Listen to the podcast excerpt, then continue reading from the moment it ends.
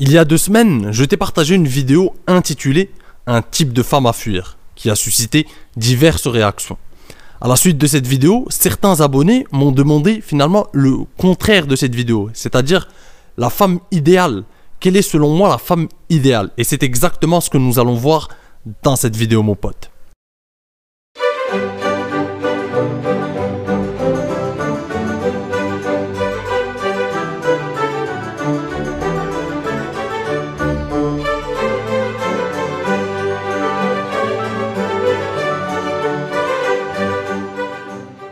Je t'ai donc listé 6 qualités qui me semblent incontournables lorsqu'on parle de femme idéale. Attention, je tiens à préciser que ce n'est que ma vision, que ce n'est que mon idéal à moi. Sans ces 6 qualités, on ne peut pas parler pour moi de femme parfaite. Bien évidemment, la vie est plus complexe, la vie est plus dure. Tu ne peux pas être exigeant à 100%. Tu peux l'être, bien sûr. Mais si tu retrouves déjà 4 ou 5 de ces, de, de ces qualités chez une femme, tu es déjà chanceux et tu as déjà beaucoup de chance par rapport à beaucoup d'autres hommes. Alors, bien sûr, personne n'est parfait. Ni moi, ni toi, ni les hommes, ni les femmes. On a tous nos, défauts, nos qualités. Mais ce qui me semblerait dans un monde idéal, la perfection, ce sont ces six qualités-là. Donc, je te le répète. Si tu retrouves quatre ou cinq qualités, pour moi, c'est déjà parfait. Si tu trouves une femme qui a déjà, qui est dotée de quatre ou cinq qualités parmi ces six, c'est déjà exceptionnel. Bien évidemment, lorsqu'on est plus jeune, lorsqu'on a la vingtaine, lorsqu'on a 18, 19, 20, 21 ans, ces qualités ne sont pas si importantes pour nous. Après, selon la maturité de chacun, bien sûr. Mais plus on est jeune, plus on est finalement indifférent. On veut, on veut, on veut séduire des belles femmes, on veut séduire des filles qui nous intéressent et qui nous intéressent principalement sur le physique, sur le critère du physique. Mais avec l'âge, on affine nos recherches. Avec l'âge, on a plus d'exigences. Avec l'âge, on sait ce qu'on veut, ce qu'on veut pas. Au fil des expériences, des interactions qu'on a eues, des mauvaises et des bonnes expériences qu'on a eues, on commence à savoir quelles sont les femmes, quelles sont les qualités qu'on recherche chez une femme, quelles sont les femmes avec lesquelles finalement nous avons une certaine complémentarité, quelles sont les femmes avec lesquelles on partage certaines visions, parce que c'est au fil des difficultés que tu rencontres dans, dans un couple ou dans, avec ton partenaire, avec ta partenaire, pardon, que tu comprends ce qui te dérange, ce qui te, ce qui te plaît, ce qui finalement, la, philosophie de ta partenaire, euh, sa mentalité, son, son, ses convictions, euh, son idéologie, toutes ces choses, tu commences à les affiner avec l'âge, au fil de tes expériences encore une fois. Donc si tu m'avais posé cette question 5 ans auparavant, j'aurais beaucoup moins de qualité, j'aurais été beaucoup moins exigeant. Mais au fil des tribulations de l'existence, avec un certain recul et au fil de mes diverses expériences avec le sexe opposé, je commence à avoir un certain niveau d'exigence. Je sais ce que je ne veux pas, je sais ce que je ne recherche pas. Et sûrement avec l'âge, dans 5-10 ans, j'aurai encore plus d'exigence et je, me connaîtrai moi-même plus et je saurai encore plus ce que je veux et ce que j'attends d'une femme. Donc là, c'est le Kamal, de, un jeune homme de 25 ans qui te dit quelle est pour lui sa femme parfaite. Donc trêve de bavardage et allons vif du sujet, en commençant par le premier critère que je recherche chez une femme. 1. Elle n'adhère pas aux inepties de l'idéologie progressiste et post-féministe. Le progressisme, le post-féminisme et l'idéologie qui va avec gangrènent dans les sociétés occidentales et finissent par exacerber les tensions entre hommes et femmes. Et donc je sais d'expérience qu'il y a une divergence idéologique profonde, un désaccord idéologique profond entre moi et une post-féministe entre ma vision de la vie, ma vision de la société, ma vision des relations hommes-femmes, ma philosophie au quotidien et une post-féministe. Donc de base, je sais que notre relation ne peut pas aller très loin. Je sais qu'on a une divergence d'idéologie qui forme aussi une divergence de valeurs, une divergence au, niveau de ma vision de, de, de, de comment je vois l'avenir, de comment je vois ma, l'éducation de mes enfants, tous ces petits points qui se rassemblent, comment je vois le couple, comment je vois les rôles au sein du couple. Et donc il y a une grosse divergence entre moi et une post-féminisme. Post-féministe, pardon. Donc je sais d'avance qu'il y a un fossé entre elle et moi et que je ne peux pas envisager avec elle une relation à long terme. Donc ça c'est le premier critère selon moi. Je peux envisager bien sûr des quelques semaines, une aventure de quelques semaines avec une, avec une fille de la sorte, mais une, relation de long terme, ce n'est ni bon ni pour moi ni pour elle. Donc vaut mieux qu'elle trouve quelqu'un qui est en accord avec ses idéaux, avec ses valeurs, avec sa vision du monde, avec sa philosophie, avec son idéologie. Et moi, pareil, je suis plus admiratif des valeurs traditionnelles, la loyauté, la fidélité, toutes ces valeurs qui se perdent aujourd'hui dans le, dans, le progressisme postmoderne. Deux, a une bonne relation avec sa famille. On en revient encore aux valeurs traditionnelles, la famille, les liens du sang, ce qui importe finalement le plus. Et la qualité de sa relation avec sa famille détermine en quelque sorte si ce sera une bonne mère pour tes enfants, si elle peut être la mère et si tu peux lui faire confiance pour être une bonne mère pour tes enfants, pour ta progéniture. Donc sa relation avec sa famille détermine si elle peut être une femme de confiance, une femme qui sera là pour ton couple et aussi pour ta famille, pour la famille que vous voulez faire ensemble. 3. Elle supporte inconditionnellement son homme dans ses projets. À première vue, ça paraît évident. C'est une partenaire de vie, donc elle doit être là pour toi dans tous tes projets, te soutenir à fond, être là psychiquement, mentalement, moralement, être un véritable euh, poids, être un véritable pilier dans ta vie et qui t'aide à surmonter les épreuves de ta vie. Mais dans la réalité, c'est dur à trouver, ce n'est pas aussi simple. Il y a beaucoup de femmes qui vont rabaisser leurs âmes lorsque leurs âmes voudront se plonger ou voudront se lancer dans une nouvelle activité, dans une nouvelle entreprise, et qu'ils voudront sortir de leur zone de confort. Certaines femmes vont, ne, vont pas les soutenir, certaines femmes ne vont pas soutenir leur mari à fond, leur, leur copain ou peu importe. Donc ce sont des choses très importantes. Tu dois voir dès le départ, c'est le soutien, c'est les fiers de ce que tu fais, c'est les fiers de, ton métier, c'est les fiers de ce que tu fais au quotidien, c'est les fiers de, partager ta vie, c'est les fiers de, l'homme avec lequel elle est, si elle n'essaie pas de te changer. Ça, c'est un critère très important, c'est quelque chose que tu dois auquel tu dois faire très, très attention. C'est laisser de te changer. C'est laisser à chaque fois de, de minimiser ce que tu fais. C'est laisser à chaque fois de faire de toi un homme, euh, pas dans, dans, le bon sens du terme. Elle doit essayer de, de, de, te motiver, de faire de toi un homme meilleur.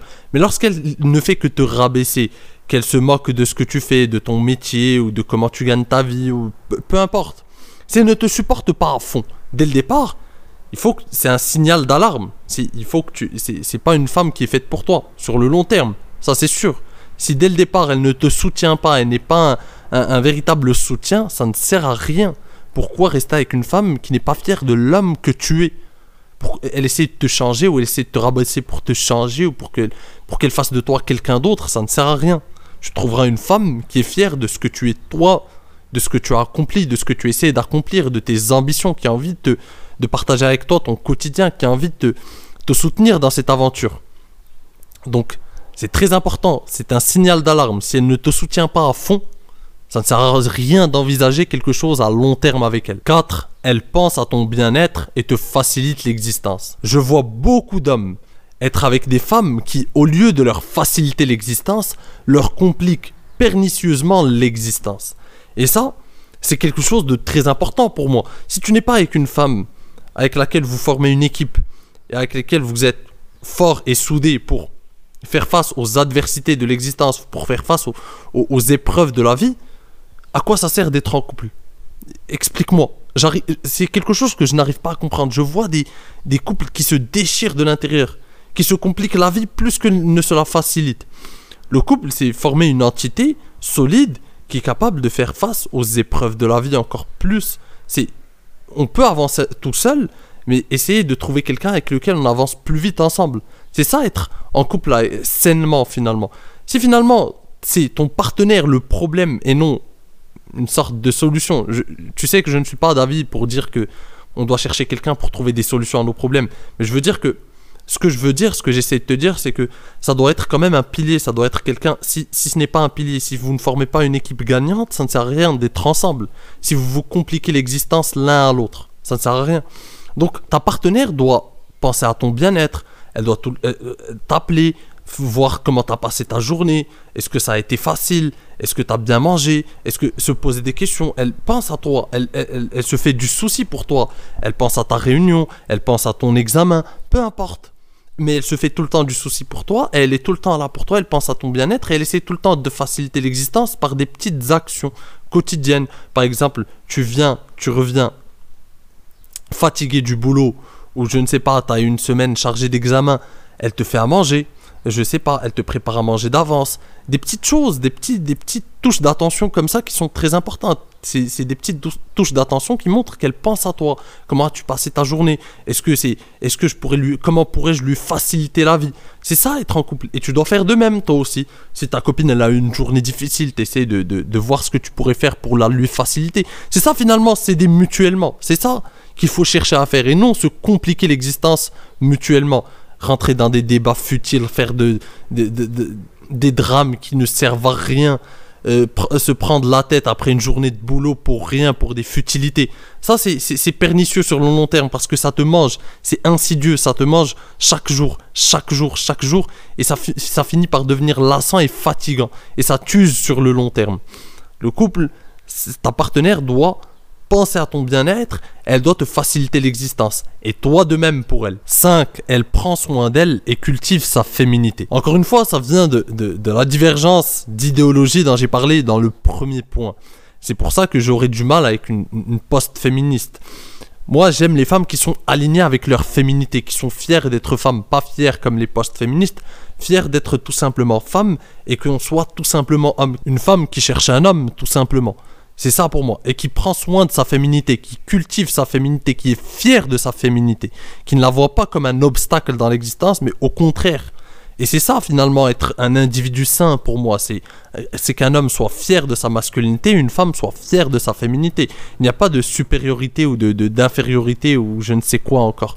Simplement deux choses complémentaires qui font l'harmonie de l'existence. Et donc j'aimerais être avec une femme qui prend soin d'elle, qui se maquille un minimum, qui s'habille bien, qui prend tout le temps soin de sa féminité, qui se comporte en femme tout simplement et qui attend de moi que je me comporte en homme. Tout simplement. Sixième et dernier critère, elle doit avoir une certaine intelligence sociale. Et c'est exactement de ça que j'ai parlé dans ma dernière vidéo, un type de femme à fuir. Je t'avais présenté par le biais d'une anecdote le type de femme qui finalement me repousse. C'est une femme qui était comme dénuée de toute intelligence sociale, qui était complètement décalée socialement selon moi bien sûr. Et pour moi, encore une fois, ce n'est que mon avis, une femme doit avoir une certaine intelligence sociale, une femme doit savoir créer du lien socialement. C'est une qualité un peu, on va dire, innée chez les femmes. Une femme doit savoir, si par exemple on a des invités à la maison, elle doit savoir bien gérer ses invités, elle doit savoir être présentable, elle doit savoir mettre à l'aise tout le monde. Je ne dis pas que l'homme, encore une fois, ne peut pas développer cette qualité, je dis juste que elle doit, être, elle doit avoir cette qualité que ce soit l'homme ou la femme finalement, elle doit avoir cette qualité-là. J'ai envie d'être avec une femme que je peux présenter, pas une femme qui me fasse honte devant mes amis, devant ma famille, etc. Et je pense que tu, aspires à la même chose. Je pense que tu voudrais une femme qui sait se présenter, qui sait parler d'elle-même, qui sait mettre à l'aise les gens, qui a une certaine intelligence sociale, qui sait se comporter euh, à, côté de ses semblables, etc. C'est très important finalement. Euh, la vie est principalement, nous sommes des animaux sociaux. Donc notre vie est principalement composée de nos interactions avec les autres, avec nos semblables. Donc si déjà tu as des difficultés à interagir avec tes semblables, si tu as une, des difficultés à, à, créer du lien, ça va être difficile. Si tu ne sais pas te présenter, si tu ne sais pas te, te manifester dans un groupe, si tu ne sais pas comment euh, présenter tes opinions sans être agressif, etc. Toutes ces choses, démontre une certaine intelligence sociale. Et pour moi, la femme idéale, encore une fois, devrait avoir cette intelligence-là et cette compétence-là. Donc mon pote, je pense avoir fait le tour du sujet. Si tu as d'autres critères ou d'autres qualités qui te viennent à l'esprit, n'hésite pas à me les partager dans les commentaires. Pour ma part, je te dis à la prochaine. En attendant, prends soin de toi et surtout, reste séduisant. Ciao